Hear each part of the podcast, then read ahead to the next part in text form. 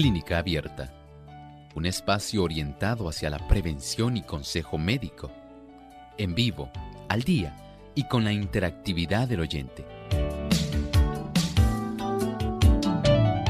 Clínica Abierta, poniendo al doctor a su alcance para un diálogo claro y honesto, porque nos importa su bienestar y salud.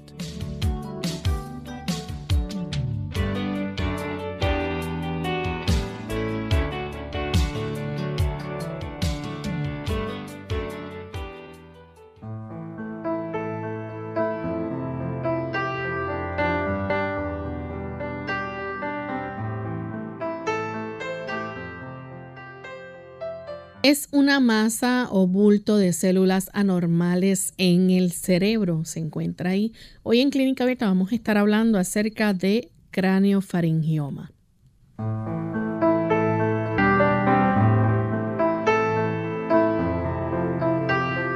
Un saludo muy cordial a todos nuestros amigos de Clínica Abierta. Nos sentimos muy contentos de compartir con ustedes una vez más en este espacio de salud del que ustedes han hecho su favorito.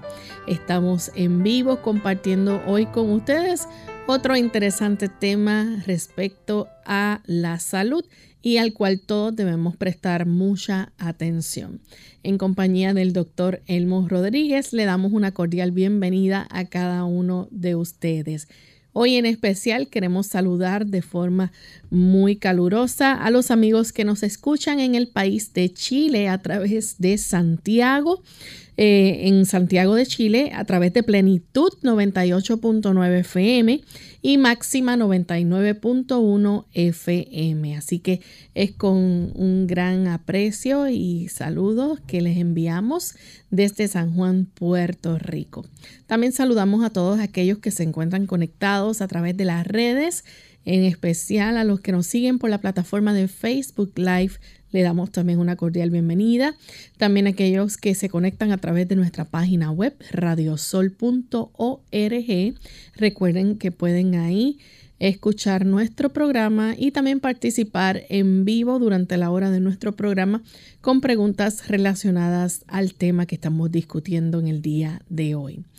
Bien, pues vamos a permitir que el doctor también se dirija a ustedes y pueda darles un saludo. ¿Cómo se encuentra Lorraine? Muy bien, doctor. Qué bueno. Saludamos a nuestro equipo de trabajo y por supuesto a cada uno de ustedes a quienes agradecemos la fina sintonía y el poder acompañarnos a través de la distancia. Reciban de nuestra parte un afectuoso abrazo.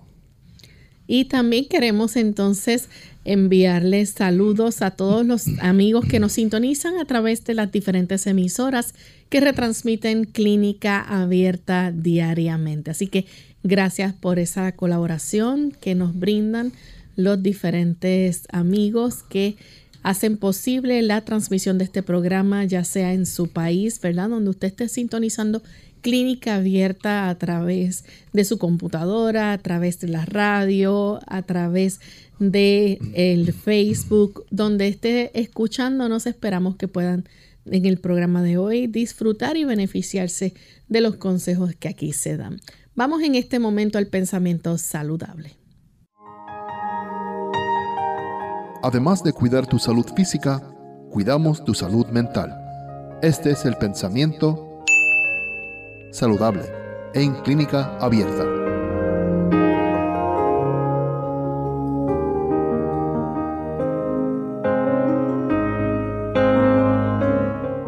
Cuando el abuso de la salud se lleva a tal extremo que remata en enfermedad, el paciente puede muchas veces hacer por sí mismo lo que nadie puede hacer por él. Lo primero es determinar el verdadero carácter de la enfermedad y después proceder con inteligencia a suprimir la causa.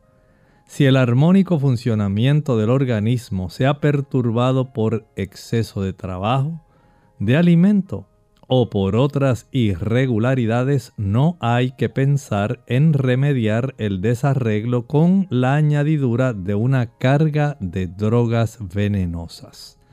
Ciertamente, hay una labor que cada uno debe realizar siempre hay que indagar qué está ocurriendo, qué he hecho erróneamente, cómo puedo mejorar mi situación de salud. Y ciertamente cuando desandamos el camino que hemos tomado erróneamente, el Señor nos ayuda y nos da discernimiento para poder corregir aquello que se ha hecho mal.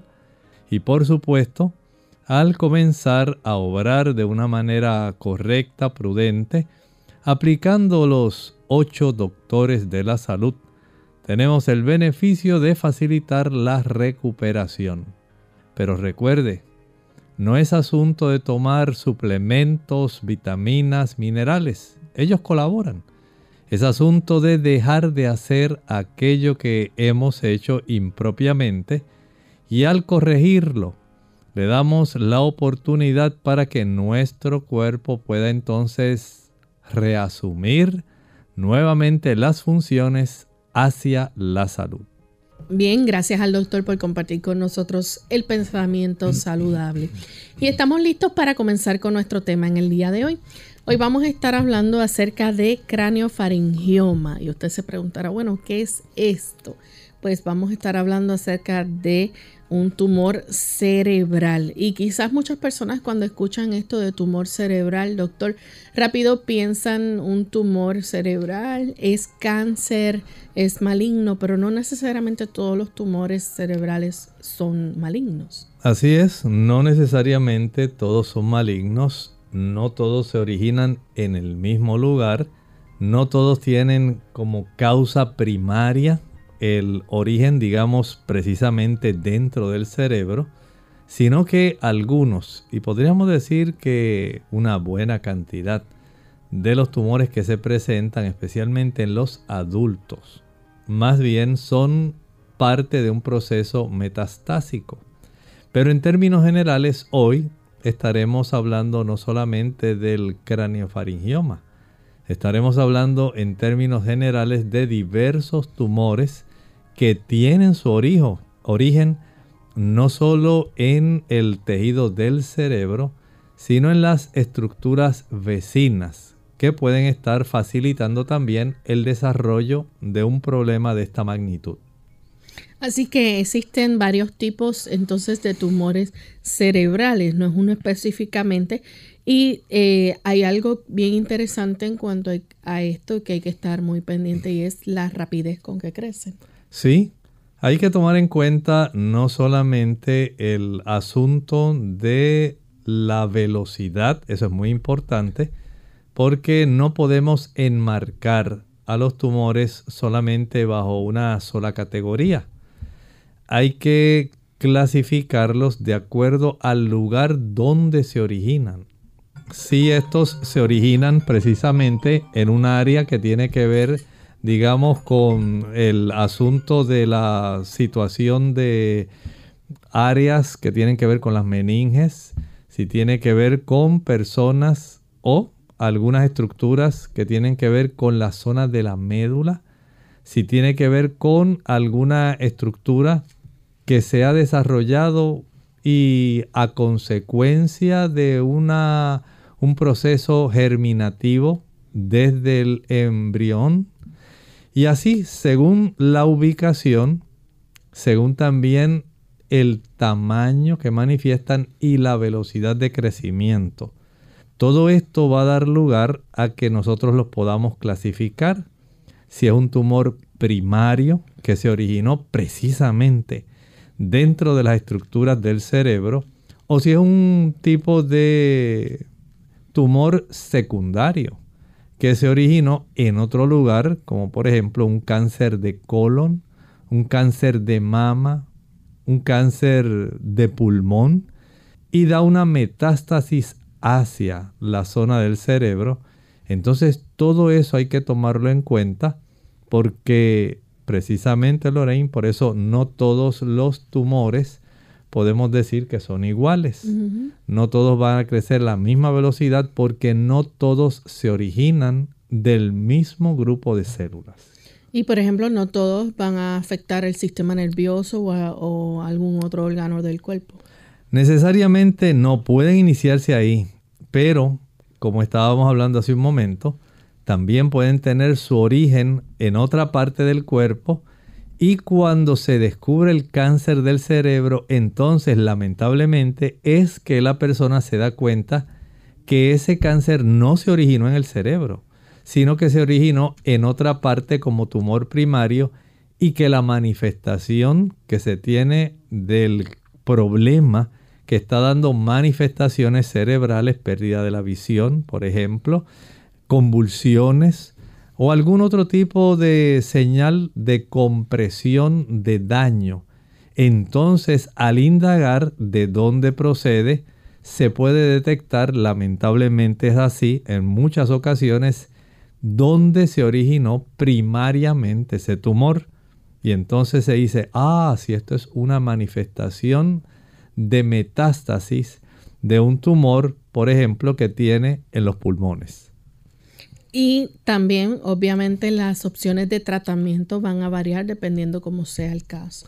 Por supuesto, exactamente, de acuerdo a la ubicación, a la velocidad de crecimiento, al tamaño del tumor y al cuadro clínico.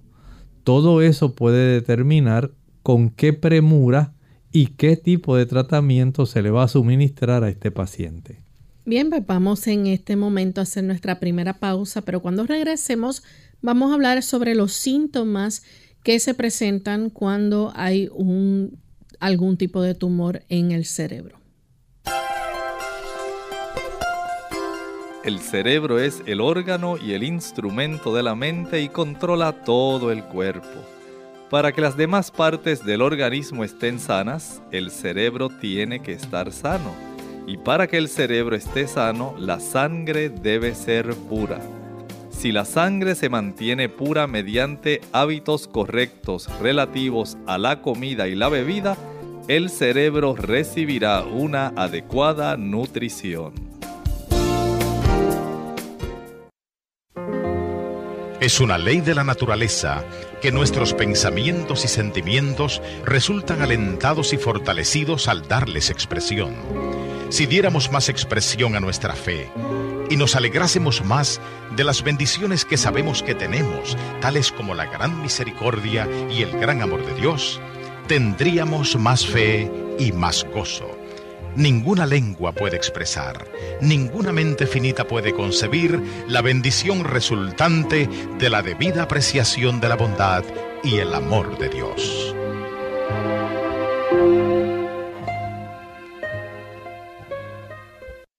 Monóxido de carbono.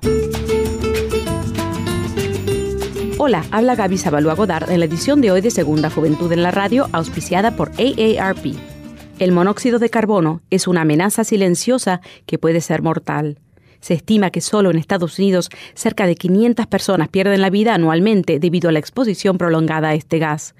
El monóxido de carbono puede ser emanado por artefactos de uso diario en el hogar, como calentadores, chimeneas y estufas a gas, entre otras cosas. Y como no se puede oler ni ver, es muy difícil de detectar. Normalmente se sugiere instalar detectores de monóxido de carbono para protegernos de una posible fuga de gas. Sin embargo, también es aconsejable conocer los síntomas de la exposición de este gas para prevenir una posible tragedia. Ante todo, mucho cuidado con los niños y adultos mayores, debido a que los síntomas de este envenenamiento por monóxido de carbono se parecen a los de la gripe y el dolor de cabeza, náuseas y fatigas, podemos hacer un mal diagnóstico. Es imprescindible cerciorarse primero de que no se trate de un envenenamiento por gas. Observa si el malestar cede a salir de la casa y se incrementa al regresar. Si toda la familia presenta los mismos síntomas, no pierdas tiempo y acude al médico lo antes posible. En la siguiente edición hablaremos de cómo proceder si sospechas de envenenamiento por monóxido de carbono. El patrocinio de AARP hace posible nuestro programa. Para más información, visite www.aarpsegundajuventud.org.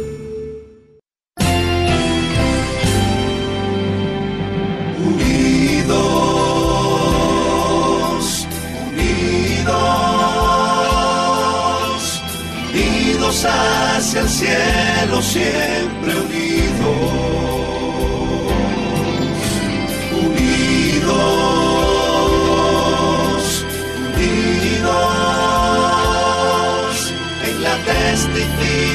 de la verdad. En la testificación de la verdad.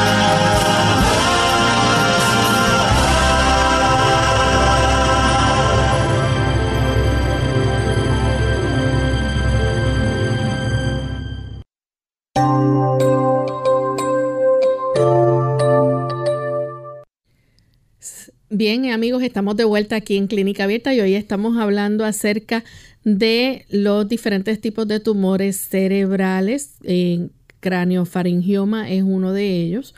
Y los síntomas, pues recuerden que esto va a depender de la ubicación del tumor, ¿verdad? Eh, el tamaño que éste tenga también y donde esté localizado. Así que el crecimiento, todo eso se va a estar evaluando en cuestión de los síntomas y también para el tratamiento. Pero síntomas en generales que pudiéramos mencionar, doctor, que los amigos pudieran eh, saber y conocer en esta hora de cómo los tumores cerebrales pueden provocar este tipo de señales. Bueno, hay un tipo de señal que ayuda para que las personas puedan estar conscientes de lo que está ocurriendo.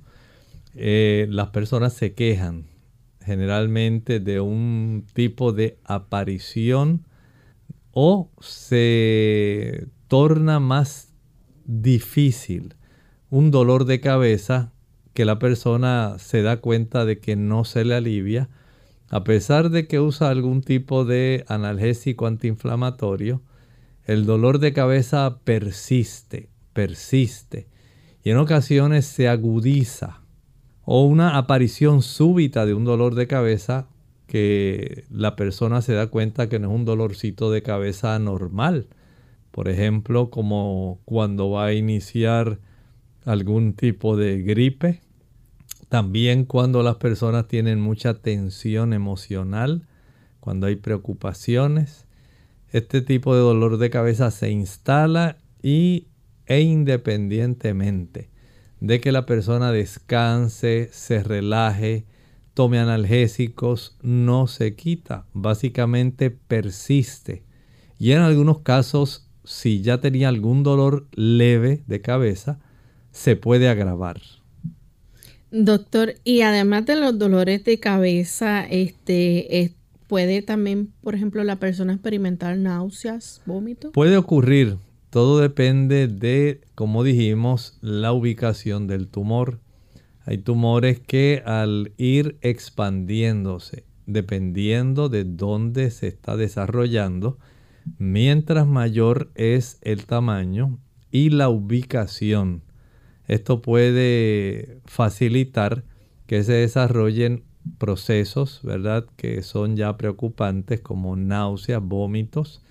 Eh, recuerden que los tumores pueden desarrollarse en nervios craneales también y en básicamente cualquier lugar del sistema nervioso central no solamente en los hemisferios, en las zonas cercanas a los ventrículos, en las zonas cercanas a la médula, en los mismos pares craneales. O sea que en realidad hay una diversa ubicación y de acuerdo al tipo de célula de dónde se originan, entonces se procede el tipo de categorización de este tumor una vez ya se sabe, por ejemplo, que es un craneofaringioma, si es un adenoma, dependiendo del lugar de su origen y del tipo de célula del cual procede. Entonces se comienza a caracterizar de acuerdo al tamaño, a el tipo de desarrollo, cómo está afectando las estructuras vecinas, qué cantidad de signos y síntomas está dando y dentro de ese aspecto el desarrollo de náuseas, vómitos, la intensidad de un dolor de cabeza, el agravamiento de un dolor de cabeza, todos estos pueden ser diversos tipos de manifestaciones que van señalando que hay un proceso anormal desarrollándose dentro del sistema nervioso central. Otra señal pudiera ser también que la persona presentara problemas de visión. Puede ser esto, que la persona esté perdiendo visión, pero también puede ser que esté desarrollando visión doble o borrosa. Noten bien cómo en algunos casos la expansión, especialmente en la zona que tiene que ver con la ubicación del área donde se entrecruzan los nervios ópticos, en el quiasma óptico. Y en esa zona, especialmente si se desarrolla en la base del cerebro, eh, puede ser un adenoma hipofisario, un craneofaringioma, pueden estos ir expandiéndose de tal forma que los nervios, en este caso, los nervios que tienen que ver con nuestra visión, pueden comenzar a eh, ser comprimidos de tal manera que va a afectar el campo visual de esta persona. En otros casos puede desarrollarse en otras áreas que tienen que ver justamente con el trayecto de estos nervios y esto puede afectar entonces unilateral o bilateralmente. Y también la persona hablando de nervios es posible que pueda perder sensibilidad. Sí, recuerde que la ubicación de este tipo de crecimiento tumoral si ocurre, por ejemplo, en las zonas de la médula, en la porción posterior del cerebro y se desarrolla, por ejemplo, un meduloblastoma dependiendo si se desarrolla en las astas anteriores o posteriores. Esto va a facilitar que haya un involucramiento, eh, puede ser del aspecto de la sensibilidad como en el aspecto del movimiento. Entonces la ubicación facilita el saber que en cierta manera el cuadro clínico, las señales, signos y síntomas que nos está dando, nos puede ir ubicando respecto no solamente a la ubicación, sino también al tamaño que se está desarrollando este tipo de crecimiento tumoral. Y es en este aspecto afectar sensibilidad o movimiento nos está indicando ciertamente que son áreas muy importantes desde donde nuestro cuerpo entonces recibe información o reacciona a la información, facilitando movimientos que puedan ser eh, útiles, pero que en estos casos pudieran alterarse sencillamente por el tipo de tumor que se desarrolla. ¿Pudiera ser posible, doctor, que la persona también se le afecte el equilibrio? Puede afectarse. Hay algunos tumores que van a crecer en áreas, por ejemplo, del sistema nervioso central para la zona de nuestro oído interno. Y en esas áreas, cuando eh, comienza el desarrollo de este tipo de tumor, lamentablemente, la audición y el equilibrio, ambos son dirigidos por un mismo par craneal, el octavo par craneal, el auditivo puede esto dar una nota de alerta en que se está desarrollando un problema que está afectando el equilibrio y o pudiera también estar afectando la audición. Y al afectar este tipo de cosas también la persona pudiera eh, verse envuelta en que se le afecte el habla. Sí, o sea, el habla no solamente se afecta si la persona ha sufrido algún accidente cerebrovascular, hay también zonas del sistema nervioso central que al tener el crecimiento tumoral pudieran también estas áreas comenzar a tener manifestaciones de daño. Y estas áreas donde se desarrolla particularmente todo lo relativo al lenguaje son zonas muy importantes que al disfuncionar van a dar evidencia de que algo no está bien porque comienza ya el cuerpo a revelar cosas anormales que no estaban sucediendo y que ahora abruptamente comienzan a tener esta serie de manifestaciones. Y la persona, otro síntoma que puede manifestar sería que se sintiera muy cansado. Pudiera sentirse muy cansada. Recuerde que los aspectos tumorales, aunque muchos son benignos, pero también hay muchos malignos. Y estas células que componen estos diferentes tipos de tumores son células que han sufrido algún tipo de cambio, alguna mutación. Y estas mutaciones lo que hacen es dañar, hacen que las células se reproduzcan totalmente de forma anormal y en ese proceso de expansión, de multiplicación, de crecimiento de una masa tumoral, comienza un proceso donde hay compresión, donde hay daño. Y ese daño puede manifestarse principalmente dando entonces señales, como por ejemplo el tipo de destrucción de tejido. En ese afán donde las células siguen multiplicándose, les roban al cuerpo una buena cantidad de nutrientes, de nutrimentos que van a ser necesarios para el funcionamiento normal del resto de las células del cuerpo. Pero estas células que son tumorales, ellas crecen tan rápido, tan frecuentemente, que logran entonces atrapar buena cantidad de sustancias que eran para el desarrollo de células normales, ahora se secuestran para facilitar que sean las células tumorales las que puedan entonces desarrollarse. Y la persona puede también manifestar algún tipo de confusión. Puede tener confusión. Recuerde si esto se desarrolla, digamos, en el lóbulo anterior, en alguno de los dos lóbulos. Recuerden que somos, tenemos dos hemisferios y cada hemisferio, por supuesto, tiene cuatro lóbulos el frontal, el temporal, el parietal y el occipital.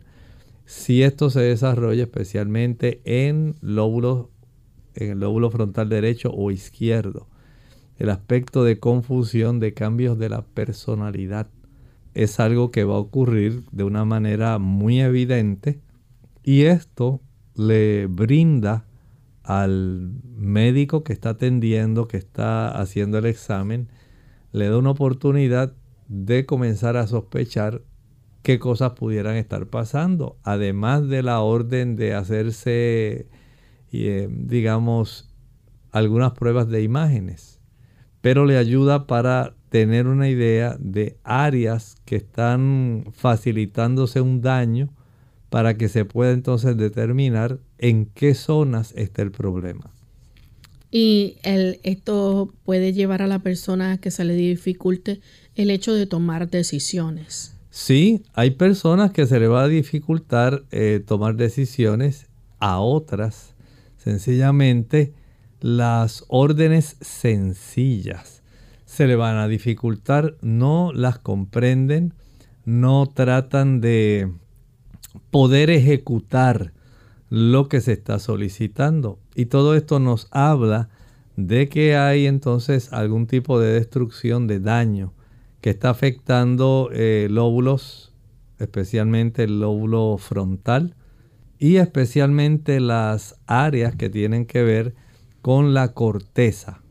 Recuerden que no todos los cánceres se desarrollan en el mismo lugar y así ocurre igualmente con nuestro cerebro dependiendo del lugar, de la velocidad de crecimiento, dependiendo también de cómo se caracteriza, qué tipo de célula.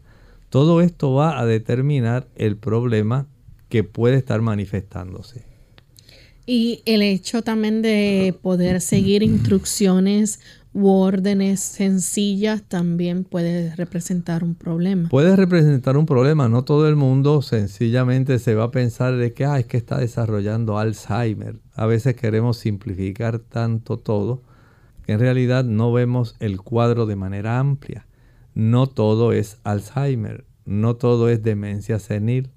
hay también desarrollo de problemas que tienen que ver con este tipo de tumoraciones, de tal forma que esto pudiera estar facilitando que no solamente se dificulte el seguir instrucciones sencillas, sino también puede haber cambios de la personalidad.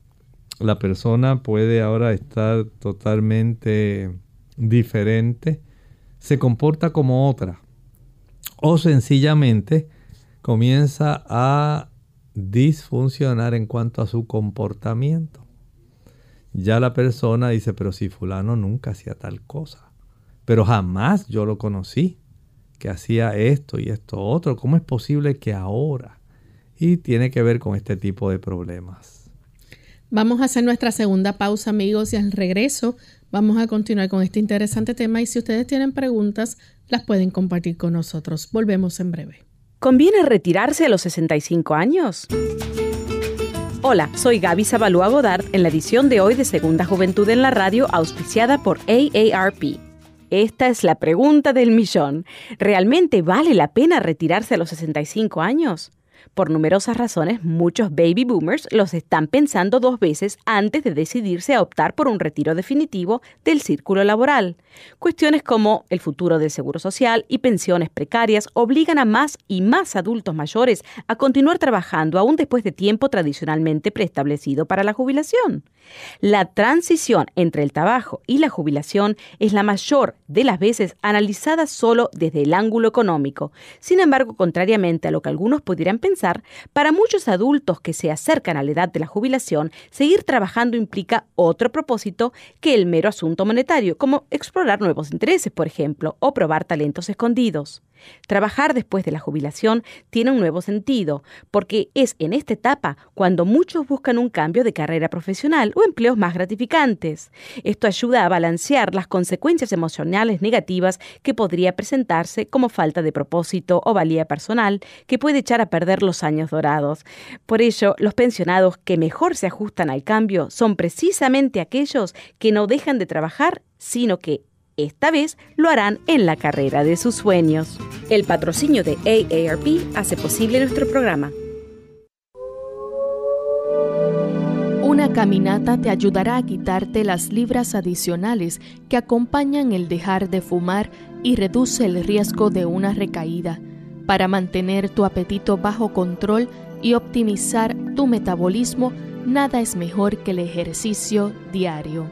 Caminar te ayuda a pensar con mayor claridad para que puedas lidiar con retos nuevos, tales como mejorarte en tu trabajo o educación. Mejora tu sentido de bienestar, alivia el estrés, mejora tus patrones de sueño, encuentra tiempo para ti. Caminar hace todo esto y más.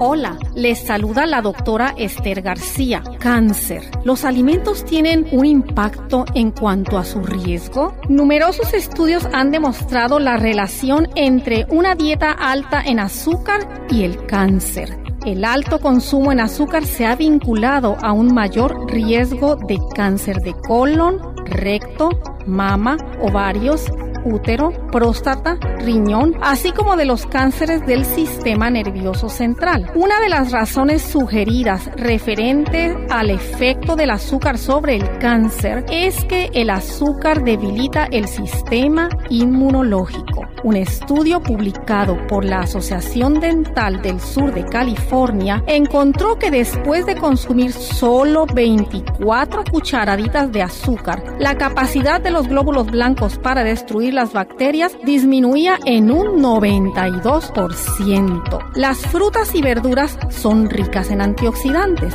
vitaminas y fibra. Estos son algunos de los mejores ingredientes que existen contra el cáncer. De hecho, un estudio encontró que los hombres que comen tres o más porciones de verduras crucíferas por semana, como el brócoli, coliflor, repollo, coles de Bruselas, etc., redujeron su riesgo de cáncer de próstata en un 41%. El Fondo Mundial para la Investigación del Cáncer encontró que las personas que consumen 5 o más porciones de frutas y verduras al día redujeron el riesgo de cáncer en aproximadamente un 50%. Se encontró que las verduras en lo particular ayudan a prevenir el cáncer de colon y recto. Por el contrario, las dietas ricas en carnes rojas y colesterol se han vinculado al cáncer de colon. En el libro de Génesis capítulo 9 y versículo 4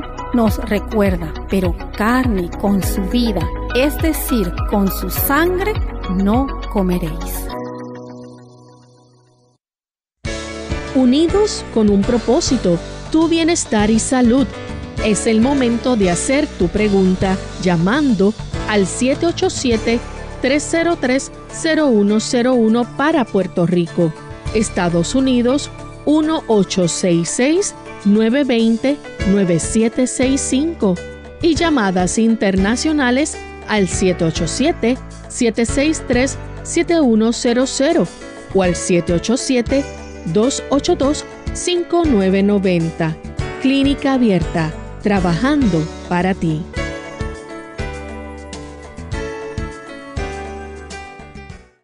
Clínica Abierta. Ya estamos de regreso en Clínica Abierta, amigos, y hoy estamos hablando acerca de tumores en el cerebro o en la cabeza. Y hemos hablado antes de la pausa de diferentes síntomas que se pueden observar cuando existe un tumor en el cerebro. Y estábamos hablando cómo esa persona puede este, presentar confusión, puede tener problemas en el equilibrio. Esta persona eh, puede hasta dificultarse el hecho de tomar decisiones importantes. Sí, eh, y es que el conjunto de manifestaciones puede ser muy diversa.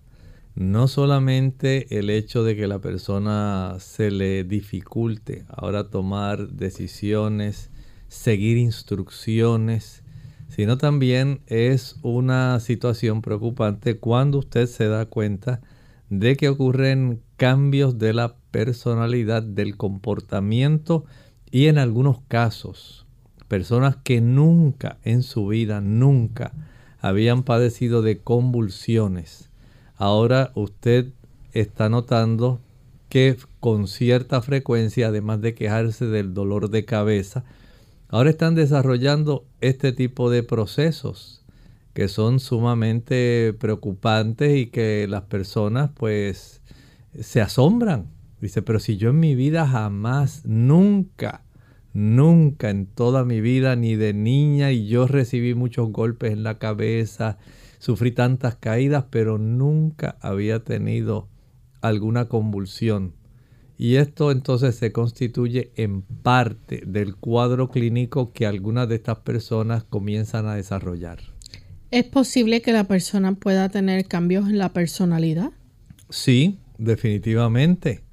El hecho de que las personas, como dijimos, especialmente en la zona del lóbulo frontal, en esa área que está justamente detrás de nuestra frente, ahí la persona puede comenzar a observar, especialmente los familiares, cambios de la personalidad donde esta persona jamás se comportó como se está comportando ahora. Y de momento ya el lenguaje, aquel selecto, refinado, ahora se convierte en un lenguaje vulgar. Ahora la persona tiene otro tipo de expresiones. La persona comienza a manifestar una, digamos, diferencia totalmente opuesta, como si hubiera un proceso, digamos, de bipolaridad, pero no desde el punto de vista de depresión y ansiedad, sino más bien, digamos, polos opuestos respecto a cómo era su personalidad. Una persona muy educada, muy amable, muy intelectual, muy selecto su vocabulario, Ahora las palabras soeces son más frecuentes, la forma despectiva de tratar, eh, tantas formas como las personas, el ser humano puede ir de un polo a otro. Y en ese aspecto el cambio de la personalidad se va a constituir en una señal que pudiera estar indicando un daño, especialmente en la zona del de, eh, lóbulo frontal derecho o izquierdo.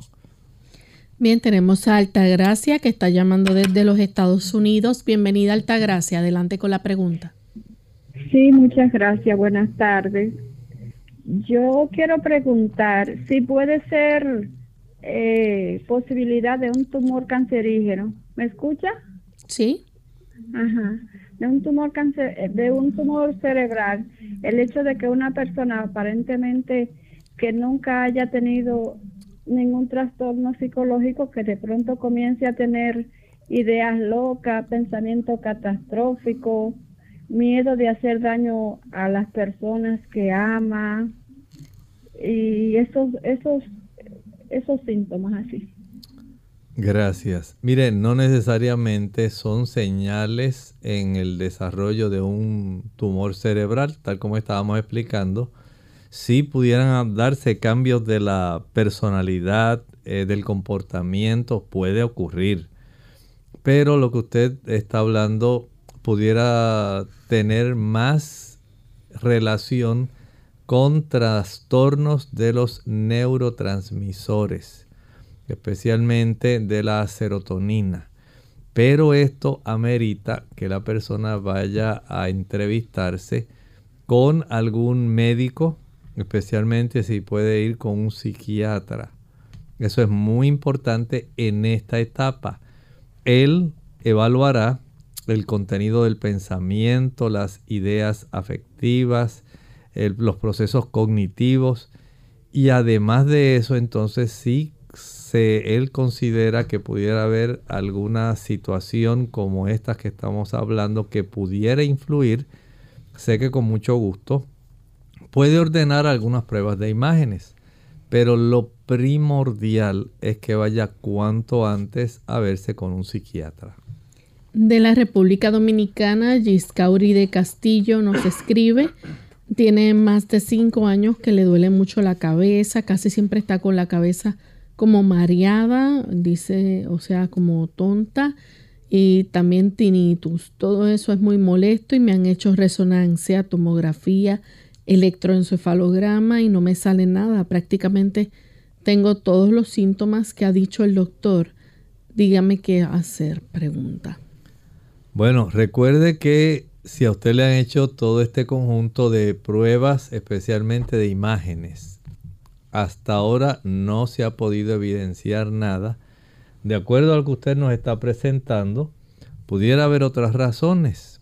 Debe verificar, número uno, cómo se encuentra su presión arterial, cómo se encuentra su nivel de glucosa, sus, el funcionamiento de su glándula tiroides, la cifra de su hemoglobina, de los lípidos en sangre, colesterol, triglicéridos, porque todo esto pudiera estar facilitando el que se desarrolle un cuadro clínico que puede ir coincidiendo con lo que usted está manifestando. Si a esto le añadimos los problemas de tensión emocional, o sea que no crea que todo ahora va a ser a consecuencia de que hay un tumor que nadie ha podido encontrar y que sí yo sé que me está pasando algo.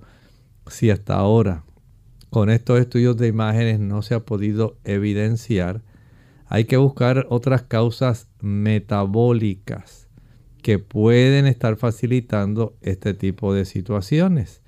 Hay algunas deficiencias que pudieran manifestar el problema por lo cual vaya no solamente al médico suyo regular, trate de ir a un médico internista, exprésele todo el conjunto de signos y síntomas que usted está teniendo, llévele los resultados de, de los estudios que hasta ahora se ha hecho, y estoy segura que el médico comenzará a interrogar un poco más, revisar físicamente un poco más, para poder ayudarle.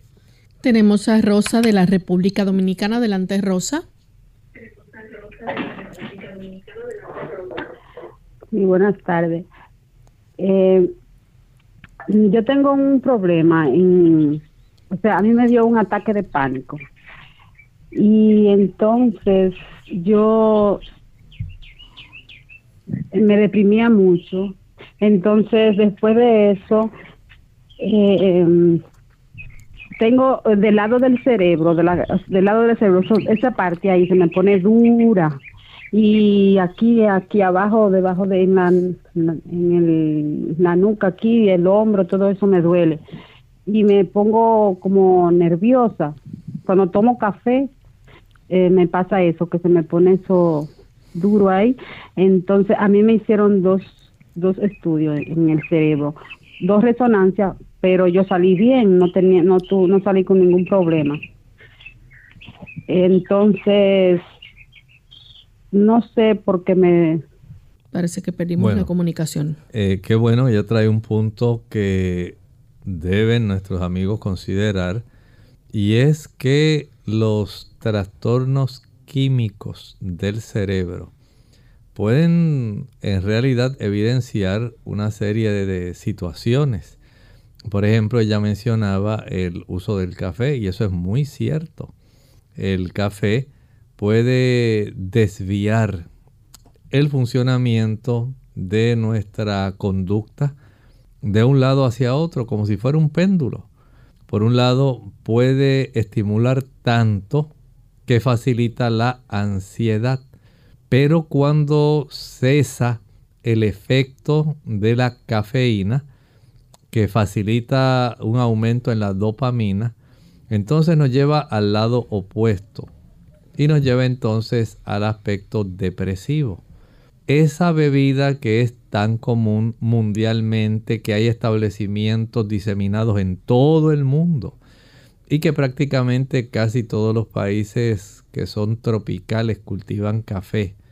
Usted podría pensar que en realidad pues no tiene nada que ver, pero sí tiene mucho que ver.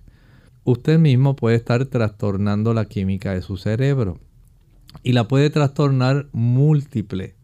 Por ejemplo, el café puede colaborar en el vaivén de su ansiedad y su depresión, pero también puede trastornar, como estábamos hablando, el aspecto de la recompensa, lo que tiene que ver con el núcleo acuminado, con el área tegmental ventral del hipotálamo.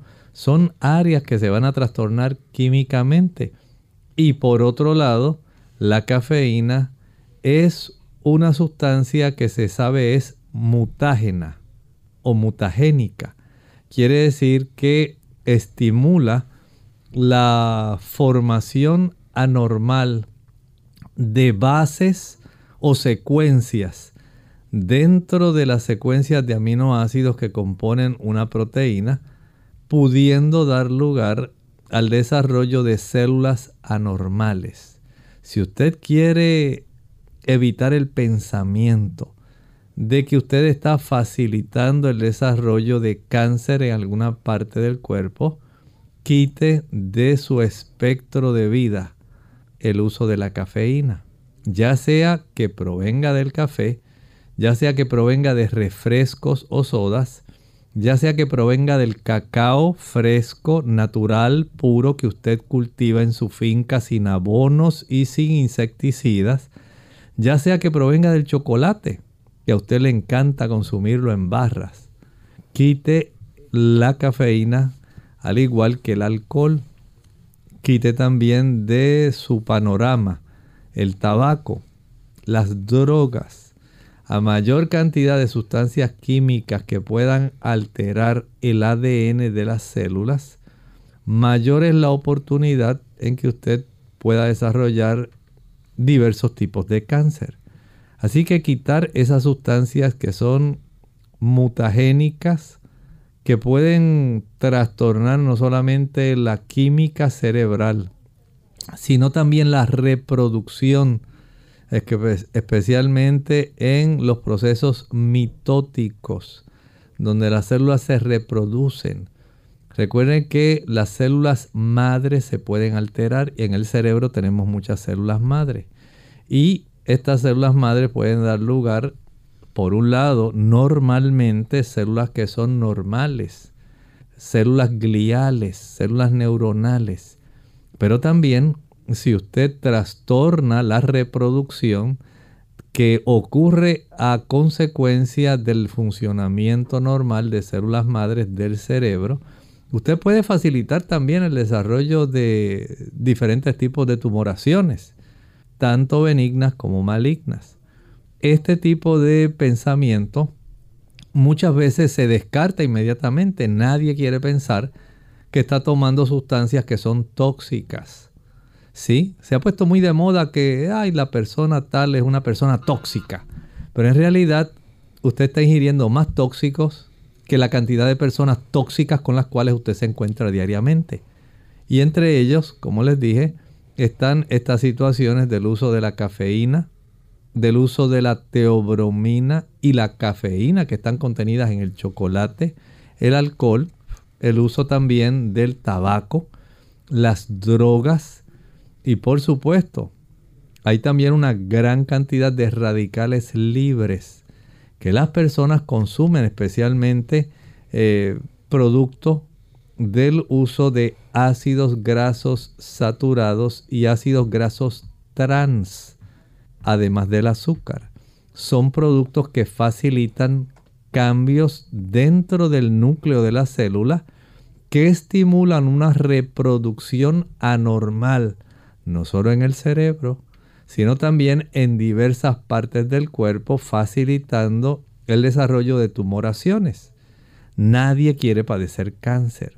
Es más, hasta quisieran que se pudiera desarrollar una vacuna para que nadie desarrollara cáncer. Pero lo cierto es que nosotros mismos con nuestro estilo de vida y especialmente con nuestros alimentos estamos facilitando este problema que puede incluir precisamente el tema que estamos discutiendo, el desarrollo de diferentes tipos de tumores cerebrales. Tenemos a Marta de Costa Rica. Adelante, Marta. Muy buenos días, que Dios los bendiga. Buen día. Doctor, tengo un problema. Hace como seis años se me diagnosticó un macrodenoma en la silla turca. El primero, quiero usted, yo quiero que usted me diga dónde está situada la silla turca. Se me ha dicho ya varias veces, pero mejor es que usted me lo dijera. Y si es causante de el vértigo que padezco, que no hay pastilla que me solucione el problema. Muchas gracias, doctor, muy amable.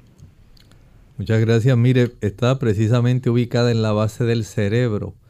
Básicamente podemos decir, si pudiéramos hacer una entrada con un hisopo a través de la nariz en dirección al techo del cerebro. Un poquito más atrás de donde caería ese hisopo, ahí básicamente tenemos esa silla turca que se encuentra rodeada del polígono de Willis. Y en esa área que justamente es como si fuera una concavidad en la base del cerebro. Ahí tenemos ubicada, Dios resguardó esta glándula que es una glándula muy importante para la regulación de una diversidad de hormonas y de procesos en nuestro cuerpo incluyendo, por supuesto, la glándula tiroides y otras eh, producciones hormonales muy importantes.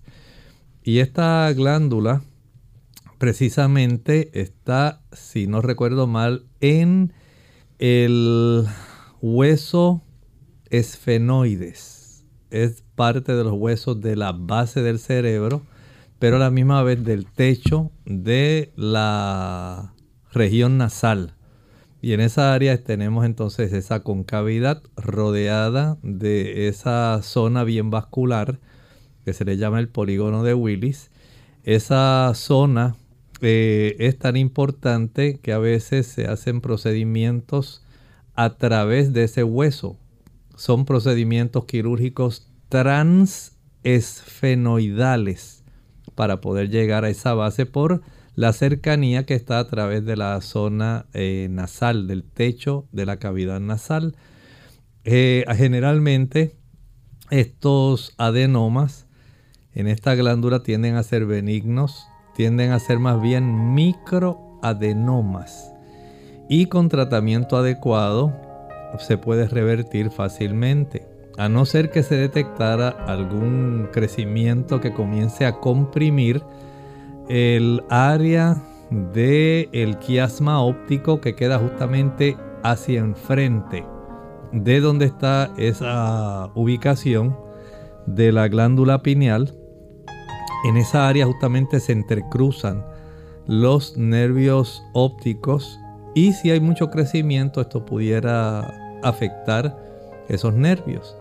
Así que se le da un seguimiento básicamente con algunas eh, pruebas de laboratorio sanguíneas para saber cómo se encuentra la producción especialmente de prolactina y otras sustancias también que ayudan a determinar el problema. Pero los eh, estudios de imágenes son bien importantes para saber qué está ocurriendo. Doctor, ¿cualquier tipo de cáncer puede diseminarse al cerebro? Básicamente hay algunos que son más eh, importantes en ese aspecto. Y entre ellos mencionábamos hace un rato que algunos de ellos son el cáncer de mama, de colon, de riñón, de pulmón y el melanoma. Bien, así que es importante entonces que nuestros amigos estén bien atentos a esto y puedan cualquier duda o, pregunta que tengan a su médico para que eh, puedan hacerse las pruebas pertinentes y detectar esto a tiempo. Bien, ya hemos llegado al final de nuestro programa. Agradecemos a todos la sintonía que nos han brindado. Queremos invitarles a que mañana nos acompañen. Vamos a estar en nuestro segmento de preguntas, donde usted puede hacer su consulta, no importa de qué tema sea. Así que les invitamos a participar. Vamos a finalizar en esta hora con este pensamiento para meditar. En Apocalipsis 14, versículo 13, dice ahí, oí una voz que desde el cielo decía, escribe, bienaventurados de aquí en adelante los muertos que mueren en el Señor. Sí, dice el Espíritu, descansarán de sus trabajos, porque sus obras con ellos siguen.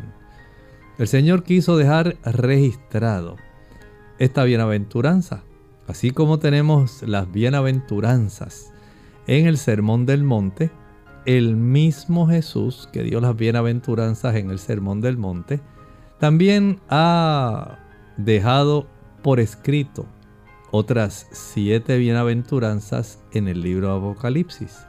Y esta es una de ellas el Señor nos garantiza la certeza de que habrá una recompensa si usted descansa en el Señor.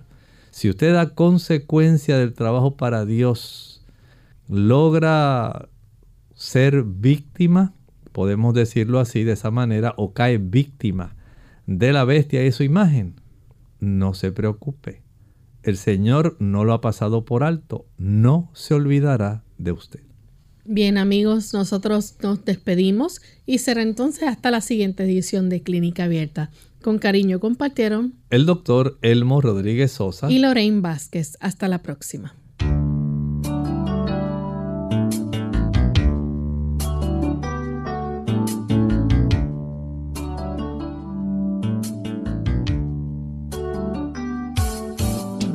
Clínica Abierta. No es nuestra intención sustituir el diagnóstico médico.